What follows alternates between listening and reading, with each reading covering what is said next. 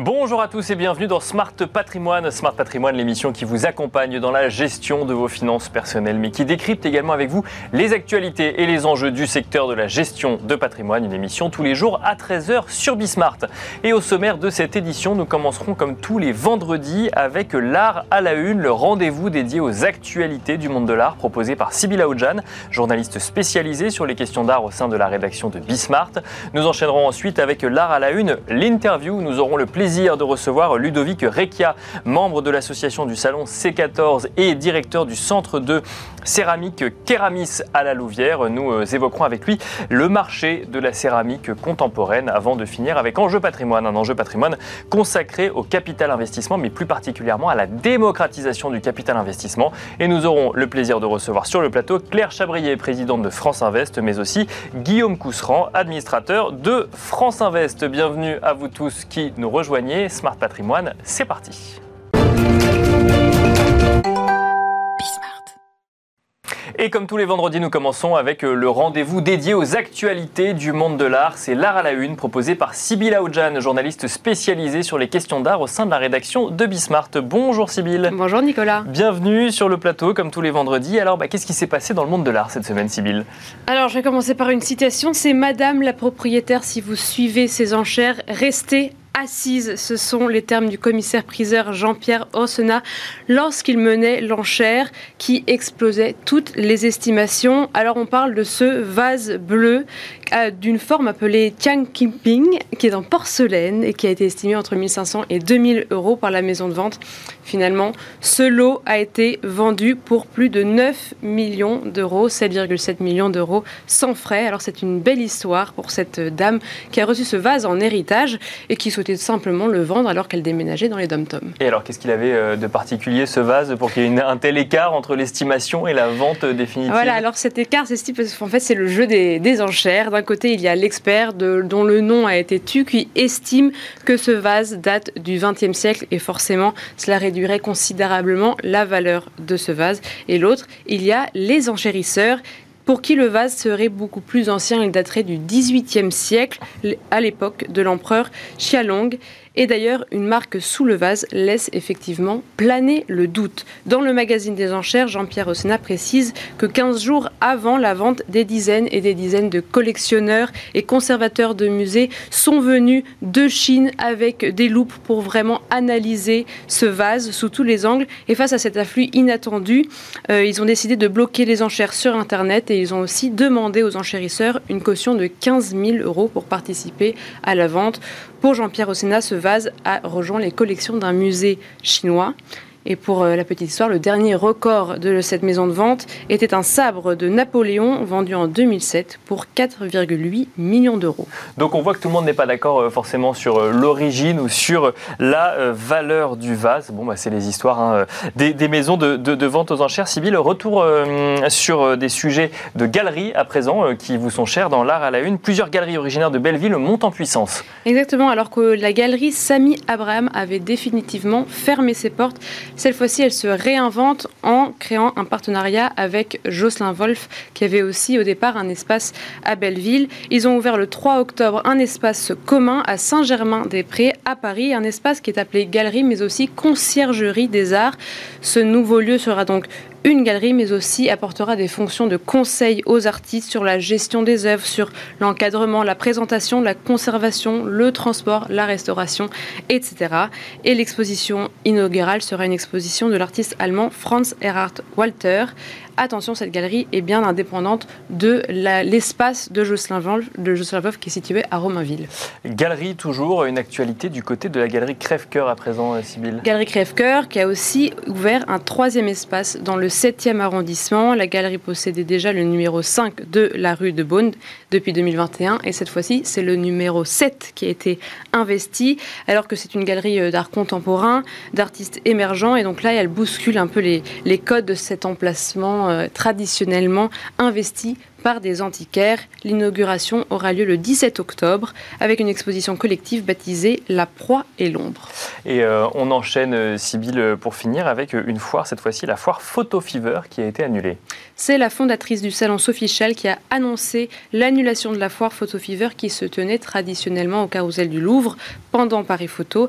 Dans un email qui a été euh, consulté par The Art Newspaper, la fondatrice explique que depuis la dernière édition de Photo Fever, j'ai cherché des partenaires financiers afin de poursuivre la mission de la foire. N'ayant à ce jour pas de solution concrète, je mets Photo Fever en pause. Il n'y aura donc pas d'édition de Paris euh, de Photo Fever à Paris en novembre 2022 ni en novembre 2023, alors que cet événement a été créé en 2011. Sophie Schall appelle donc désormais à l'arrivée de partenaires financiers pour perpétuer l'histoire de la foire. Merci Sybille pour les actualités du monde de l'art de cette semaine et nous avons le plaisir à présent de recevoir ensemble Ludovic Rekia, membre de l'association du Salon C14 et directeur du centre de céramique Keramis à La Louvière. Bonjour Ludovic Rekia. Bonjour. Bienvenue sur le plateau de Smart Patrimoine. On a le plaisir de vous recevoir à l'occasion, j'ai envie de dire, euh, du salon de céramique contemporaine puisqu'il se tient en ce moment même à Paris, euh, Ludovic Rekia. Tout à fait. Alors, Céramique 14 Paris, c'est sa nouvelle appellation, se tient donc dans euh, l'annexe de la mairie du 14e arrondissement. Et je dirais que ça fait pratiquement 20 ans que ce salon existe. Donc, il est aujourd'hui dans, sa vitesse de croisière, interrompu par l'épisode du Covid, bien sûr. Euh, mais on a pu réunir euh, sans problème une trentaine d'exposants dans ce salon. Et justement, là, il y a eu deux ans d'interruption. vous êtes revenu avec des nouvelles propositions ou c'est c'est à peu près la même, euh, la même édition, la même forme d'édition. Alors, l'édition qui les deux éditions qui ont été annulées, la, première en tout cas a, fait l'objet d'un catalogue, d'une sélection, mhm. et on a refait une sélection parce qu'on trouvait que c'était plus pertinent euh, d'agir de la sorte. Et donc euh, aujourd'hui, ben, il y a, comme toujours dans Céramique 14, cet équilibre entre la, la toute jeune création émergente euh, euh, céramique avec des, étudiants sortant des beaux-arts euh, et des, artistes qui sont en voie de confirmation, je dirais. C'est un peu la, la typologie du salon, c'est d'être un salon quand même de céramique émergente. Oui, justement, avant de venir vraiment sur le marché de la céramique, mmh. j'ai remarqué que durant le salon, il y avait des artistes, les artistes présentaient leurs œuvres sans passer par une galerie. Est-ce que ça, ça apporte un, un intérêt, une vraie plus-value pour les personnes qui vont aller dans, euh, cette, dans ce salon pour voir les œuvres.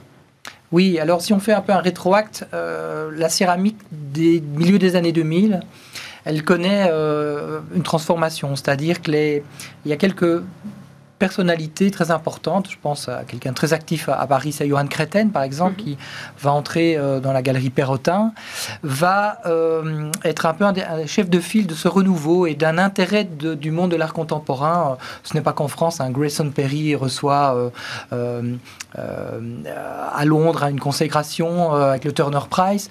Et donc, il y a comme ça un intérêt des galeries d'art contemporain pour le médium céramique. Et on est aujourd'hui, presque 20 ans plus tard, avec confirmation de cette tendance où la céramique est présente vraiment dans les foires. Euh, elle est défendue par des galeries, très, chose très importante, qui ne sont pas que des galeries de céramique. Auparavant, on allait chercher la céramique euh, dans des galeries de céramique. Aujourd'hui, on la retrouve dans un grand nombre de lieux d'art contemporain et de céramique. Elle se démocratise quelque part ça, ça elle, entre dans les collections là où elle n'y était pas avant ou euh, non c'est plus complexe que ça? Je crois que c'est plus complexe, c'est un changement de collectionneur. D'accord. Avant il y avait vraiment des collectionneurs de poterie, une céramique de l'émail, euh, avec un courant d'ailleurs en France assez, fort, mais c'était un segment euh, très fermé. Très niche. De niche où les valeurs étaient très stables et n'augmentait pas comme les valeurs d'artistes euh, confirmés dans l'art contemporain qui prennent, euh, euh, dont la cote augmente. Et on était vraiment dans un marché très particulier. Aujourd'hui, c'est vraiment une ouverture, un intérêt du milieu de l'art contemporain pour la céramique parce que ça va être les galeristes qui vont se tourner vers des artistes spécialisés dans la céramique, des galeristes d'art contemporain qui vont vraiment s'intéresser à ce secteur, ou alors au contraire des artistes qui vont vraiment s'ouvrir euh, à différents euh, médiums. Euh, matériaux et qui donc vont faire via par exemple peut-être leur, leur propre mhm. image, leur propre cote rentrer la céramique dans le marché ah, Il y a tous les cas de figure. Il y a des céramistes qui donc des, des plasticiens dont la céramique est le médium privilégié qui ne négligent pas d'autres d'autres médiums. je pense à l'invité d'honneur cette année, Charlotte Coquen, eh bien, utilise la sérigraphie, la photo, enfin, elle ne ferme aucune porte. il y a d'autres. Le primé cette année du prix céramique 14 qui tira ben, vient avec de la peinture, vient avec l'utilisation de la terre crue. Donc il y a un, travail assez conceptuel. Et donc il y a tous les cas de figure. mais je crois que ce qui est vraiment important, c'est que euh, l'intérêt se porte vraiment sur la matière, mais aussi sur toutes ses potentialités. On, euh, en revient à l'aube du XXe siècle où des, peintres s'intéressaient à la céramique, euh, à la différence qu'aujourd'hui, le, marché est beaucoup plus développé.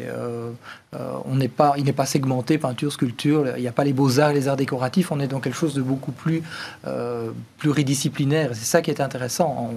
Je connais des céramistes qui font de la vidéo aussi, mm. donc euh, euh, on, est dans cette interaction euh, permanente. C'est ça qui définit un peu le, la céramique contemporaine, c'est ce mélange un peu des, genres. C'est vrai que céramique, au départ, on pense vraiment vase, poterie. assiette, poterie, etc. Est-ce qu'on peut donner une sorte de définition de la céramique contemporaine? Bah, Je dirais que l'utilisation de, de, la terre cuite, euh, ça reste quand même le, la base de la céramique. La base de la céramique. Euh, euh, mais en même temps, une utilisation qui n'est plus cantonnée dans, dans, dans, dans, dans ce regard, enfin, cet, cet, apport de la tradition des arts décoratifs. Je, reviens un peu sur le, sur le sujet des, collectionneurs, parce qu'effectivement, on a, on a, évoqué ces artistes qui font peut-être moins de différence entre beaux-arts et, et art décoratif. Est-ce qu'aujourd'hui, dans une collection, on peut être assuré d'avoir systématiquement une ou deux pièces de céramique, ou ça dépend vraiment euh, de, de, de l'appétence des investisseurs pour ce, type d'art? Alors, je, je, suis persuadé, euh, pour en connaître quelques-unes, que dans les, des grandes collections d'art contemporain, il y a aujourd'hui toujours de la céramique. D'accord. Euh, mais il y a quand même des collections de céramique contemporaine, et je dirais uniquement de céramique contemporaine. Il y a aussi des collectionneurs qui ne sont que des collectionneurs de céramique contemporaine. Donc il y a ces deux cas de figure. Mais euh, dans les grandes collections euh, d'art contemporain, il y a de la céramique aujourd'hui. Et cela depuis, ça arrive depuis 15 ans. Et dans votre salon, euh, quelles seraient les fourchettes de prix? À partir de combien on peut investir? Et ça peut être intéressant pour un collectionneur alors il y a forcément, comme il y a beaucoup d'artistes émergents, des artistes qui proposent des petits prix, mais je dirais la, grosse, la fourchette pour avoir une pièce euh, vraiment significative, euh, c'est entre 3 et 5 000 euros, ce qui est en fait assez peu.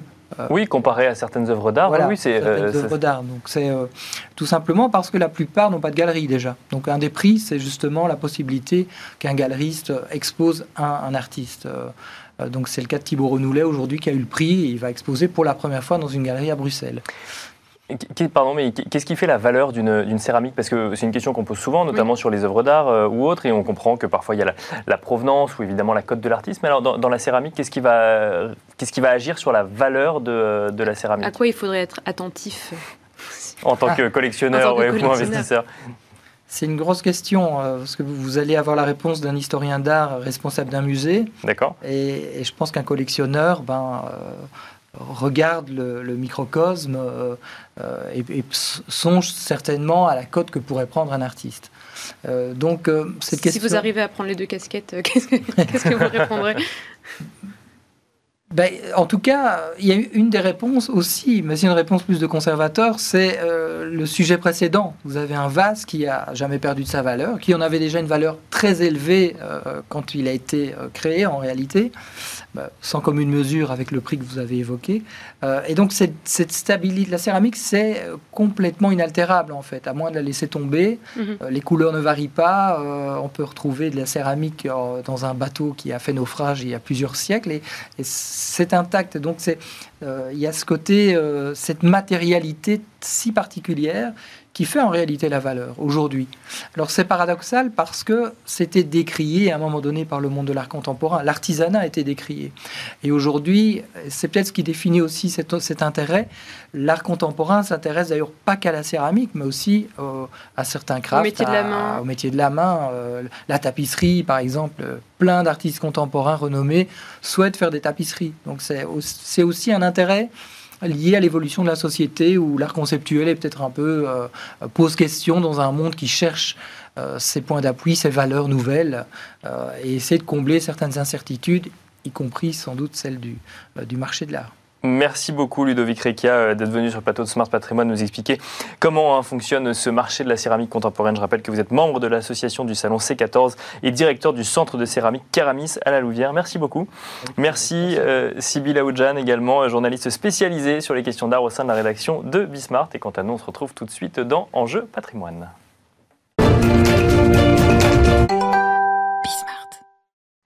Et nous enchaînons à présent avec Enjeu patrimoine, un enjeu patrimoine consacré à la démocratisation du capital investissement, un sujet que nous allons traiter avec Claire Chabrier, présidente de France Invest. Bonjour Claire Chabrier. Bonjour. Mais aussi avec Guillaume Cousseran, administrateur de France Invest et co-président du groupe de travail sur la démocratisation du capital investissement. Bonjour Guillaume Cousseran.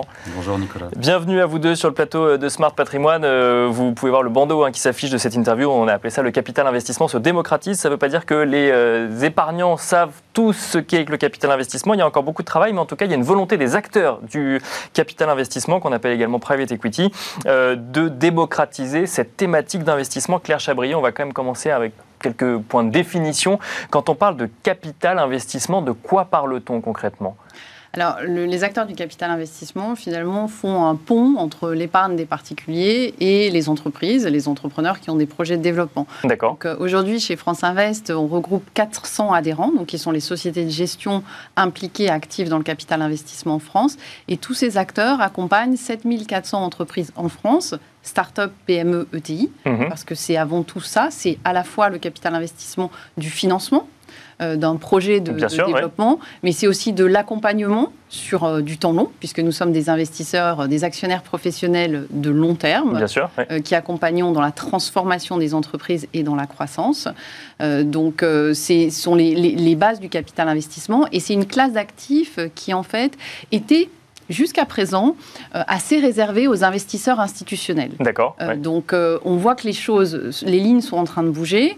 on a d'ailleurs, quand on regarde, la, on fait la photo sur les chiffres des, des, adhérents de France Invest sur l'année 2021, on voit que ils ont les particuliers et Family Office ont représenté les deuxièmes souscripteurs de, des montants qui ont été levés en 2021. Donc derrière les investisseurs institutionnels, mais en deuxième position, on voit des particuliers ou des représentants de particuliers quand on parle de family office. Exactement. Donc ça veut dire qu'il y a de plus en plus d'intérêt. Euh, néanmoins, euh, il y a un certain nombre, je pense qu'on va y mhm. revenir, de, freins à ça. Euh, donc, on a décidé chez France Invest, avec, on a une conviction, hein, c'est la nécessité justement d'élargir et de donner plus l'accessibilité aux particuliers, et notamment non avertis, donc sur des tickets d'investissement plus petits, pour que cette classe d'actifs soit plus accessible et finalement que les particuliers puissent avoir accès à ce, ce, type d'investissement et investissent dans les entreprises. Bah oui, parce que quand on parle de, capital investissement, on a quand même des, des j'ai envie de dire, des images un peu caricaturales qui est, bah, en fait, il faut, c'est des tickets d'entrée qui sont, euh, qui sont conséquents, euh, c'est un horizon de temps très long, euh, c'est, on ne sait pas dans quelle entreprise investir et finalement seuls les professionnels ont, ces, ont, cette information. Donc tout ça, c'est, j'ai envie de dire, c'est plus vrai aujourd'hui? Alors, c'est en train de changer. D'accord. Oui. les lignes bougent. le, le, choix, en fait, il y a de plus en plus de, de possibilités et de canaux pour les particuliers pour accéder euh, au capital investissement. Mais effectivement, jusqu'à maintenant, il était réservé aux particuliers qui pouvaient investir des tickets au-delà de 100 000 euros. Euh, et donc, tout l'objectif, tout l'objectif du travail de France Invest, et d'ailleurs, on vient de sortir euh, un rapport qui a vocation à ouvrir les portes et à faire mieux connaître cette classe d'actifs pour qu'un particulier puisse investir 2 000, 3 000, 5 000 euros dans cette industrie et diversifier son investissement. D'accord. En fait, c'est pas seulement investir dans une entreprise, investir dans une, chez un acteur ou dans un fonds de capital investissement, c'est investir dans une quinzaine de sociétés en moyenne, euh, voire même beaucoup plus largement, euh, puisqu'il y a certains acteurs qui ont ouvert des portefeuilles, euh, dont BPI, beaucoup plus larges, pour permettre aux particuliers de, de connaître cette classe d'actifs et de diversifier en fait la prise de risque. Euh, Guillaume Cousseran, alors quand on parle de private equity, on parle aussi parfois de, évidemment de performance. Et alors là, euh, on peut lire euh, un certain nombre de choses. Alors il y a différents montants hein, qui sont donnés, mais qui, on peut voir que les performances peuvent être parfois plus intéressantes que sur d'autres investissements, qui pourraient être la contrepartie du temps long aussi. C'est une contrepartie. Mais il y a d'autres atouts. Il y, a pas, il y a la performance, bien sûr, mais en premier lieu, je pense qu'il y a la diversification. D'accord. Aujourd'hui, c'est une nouvelle classe d'actifs qui s'ouvre pour les particuliers, donc ça leur permet de diversifier et donc de diminuer le risque, en particulier dans un contexte un peu compliqué comme euh, en ce moment. Ensuite, c'est une classe d'actifs qui est quand même beaucoup moins volatile que la bourse. Mhm. On a vu que la bourse au premier semestre avait fortement chuté. On n'a pas ce genre de, de problématique dans le private equity où on est plus, comme le disait Claire, sur le temps long, avec des valorisations moins fréquentes. Et puis enfin, il y a évidemment la performance. Euh, la performance, elle, a, elle vient du métier que nous faisons intrinsèquement, qui est d'abord un métier extrêmement sélectif. On investit dans des entreprises, on sait dans quelle entreprise on va investir, pour quelles raisons et où on veut l'accompagner. On fait énormément d'analyses, d'audits. On n'est pas limité à l'information publique quand on investit dans une entreprise. Vous les rencontrez, du coup, j'imagine, avant d'investir quand même On dans les la. rencontre ouais. euh, Plusieurs fois, plusieurs, plusieurs fois pendant des heures et des heures. On met, on met en place des audits avec énormément de, de conseils consultants pour retourner toutes les pierres. Et puis ensuite, on a du temps pour construire un plan de création de valeur où on peut apporter pour moi trois choses essentielles à l'entrepreneur et à l'entreprise. Du capital, évidemment, des moyens humains et du savoir-faire, parce que le chef d'entreprise, en particulier dans une PME, il est souvent très seul, il ne sait pas tout faire tout seul et les enjeux deviennent complexes aujourd'hui. Et puis la troisième chose, on lui amène du temps. Euh, on n'a pas la pression, quotidienne du cours de, la pression quotidienne du cours de bourse, ni du résultat trimestriel à court terme. On peut se projeter sur 4 à 5 ans pour mettre en place un plan de croissance à long terme. Alors, on va revenir hein, dans un instant sur la, la démocratisation de- du, du capital investissement, mais pour continuer avec vous, Guillaume Cousseran, euh, quand on finance une entreprise en private equity, on finance quoi concrètement? Puisqu'il y a des entreprises qui existent déjà. Oui, oui. Donc- on, on finance son prochain stade de développement. Donc on lui amène du capital pour pouvoir financer sa transformation digitale, euh, la rendre plus responsable, ce qu'on appelle l'ESG dans nos métiers, pour en faire un acteur européen quand elle est un acteur français ou régional, pour lui permettre de consolider son marché quand on est dans des marchés très fragmentés où bah, on peut créer un leader euh, en partant d'une plateforme régionale qui va devenir nationale, puis européenne ou mondiale. Donc il y a beaucoup de choses qui nécessitent du capital et un accompagnement aussi, j'insiste, humain pour aider l'entreprise à réaliser ses projets. Euh, Claire Chabrier, euh, donc on, on évoquait ensemble, effectivement, bah, vous nous disiez que derrière les investisseurs institutionnels, en deuxième position, on avait des investisseurs particuliers qui euh, entraient sur cette classe d'actifs, mais qui avaient encore beaucoup de travail à faire. Comment est-ce qu'on peut aller plus loin dans la démocratisation du capital investissement?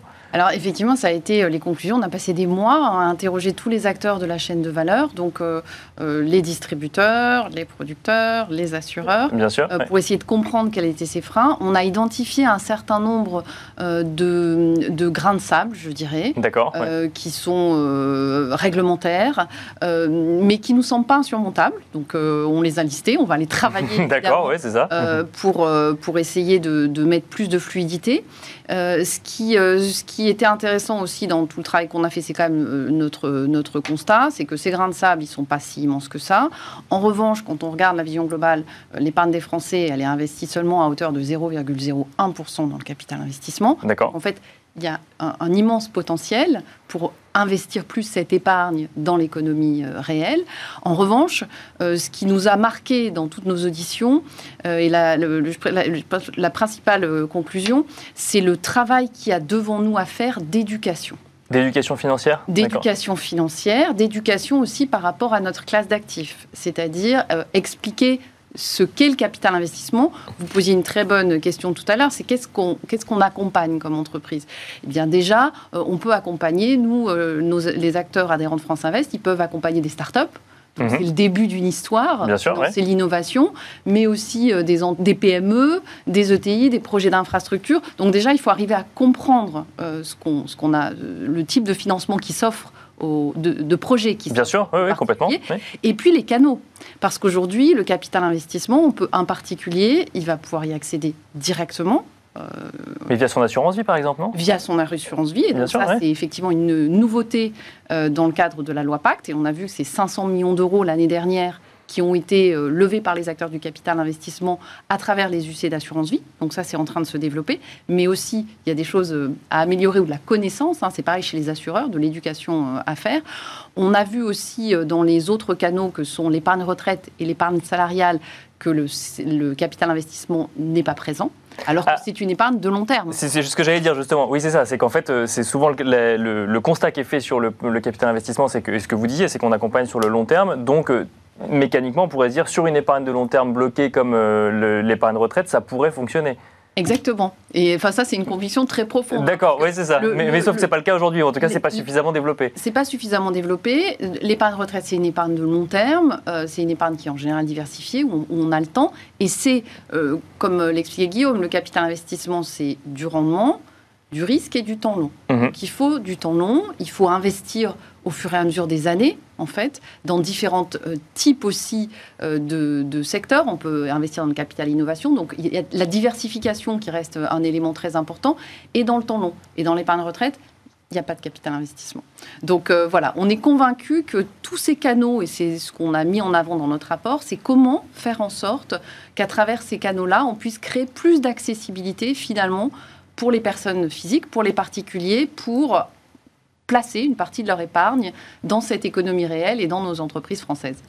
Guillaume Cousseran, vous êtes coprésident du groupe de travail sur la démocratisation du capital investissement. J'imagine donc que vous avez été partie prenante du rapport euh, cité euh, par Claire Chabrier euh, à l'instant. quels sont les grands enseignements que vous en tirez? Les grands enseignements dans le prolongement de ce que disait Claire, c'est que il y a des petits grains de sable, mais grosso modo, on peut quand même faire déjà beaucoup de choses aujourd'hui en France. Et d'ailleurs, plusieurs acteurs pionniers se sont lancés dans l'aventure et, ont franchi l'obstacle. Donc il y a beaucoup de solutions, comme on le disait aujourd'hui, pour adresser la clientèle privée en direct à travers l'assurance vie, bientôt à travers l'épargne retraite ou l'épargne salariale. Les grands enseignements, c'est qu'aujourd'hui, le ticket est beaucoup plus abordable pour la clientèle de particuliers. On peut investir en private equity à partir de 100 euros, à partir de 1000 euros, 5000 euros. Donc c'est beaucoup plus démocratique. Et donc, euh, il faut se lancer. Et c'était tout l'objet de ce rapport, c'était de donner les clés à nos camarades pour euh, aller plus vite et franchir l'obstacle aussi. Euh, euh, c'est un investissement liquide, le, capital investissement, dans les ah. véhicules d'investissement qui sont proposés Ça aussi, c'est une nouveauté très intéressante pour les clients privés, c'est qu'intrinsèquement, on est sur une classe d'actifs illiquides. On investit bah, dans des sociétés non cotées qu'on ne peut pas vendre en 48 heures si on a besoin.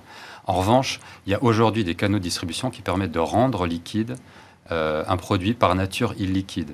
Déjà, on a l'arrivée de nouveaux types de fonds, dits evergreen, ouverts, c'est-à-dire que ce sont des fonds où les clients peuvent souscrire en permanence, mais surtout sortir régulièrement. D'accord. Donc ils ne sont pas bloqués pendant 10 ans, comme c'était le cas euh, il y a 20 ans. Mais ça veut dire que l'entreprise perd des financements et en regagne en continu ou comment ça Non, ça se passe au niveau du fonds. D'accord, oui, c'est ça. La, même somme est. Euh, d'accord, oui, bien sûr. C'est-à-dire que ces fonds-là, ils vont toujours garder de la trésorerie sur leur, dans leur actif pour autoriser les clients à sortir. Donc ça, c'est déjà une première, une première avancée. La deuxième, c'est l'assurance vie. Parce qu'en fait, un client privé qui a, investi à travers l'assurance vie, lui, il bénéficie du code des assurances qui régit sa relation avec l'assureur. Et l'assureur est obligé de lui fournir une certaine liquidité. Donc finalement, dans le modèle assurance vie, vous avez l'assureur qui vient en complément du fonds de private equity pour assurer une liquidité quasi totale aux clients privés. Donc on a rendu une classe d'actifs illiquide liquide, finalement. Et on finira euh, là-dessus. Merci beaucoup Guillaume Cousseran. Je rappelle que vous êtes administrateur de France Invest et coprésident du groupe de travail sur la démocratisation du capital investissement. Merci également Claire Chabrier, présidente de France Invest. Merci à tous les deux d'être venus sur le plateau de Smart Patrimoine et merci à vous de nous avoir suivis. Je vous donne rendez-vous lundi à 13h sur Bismart pour un nouveau numéro de Smart Patrimoine.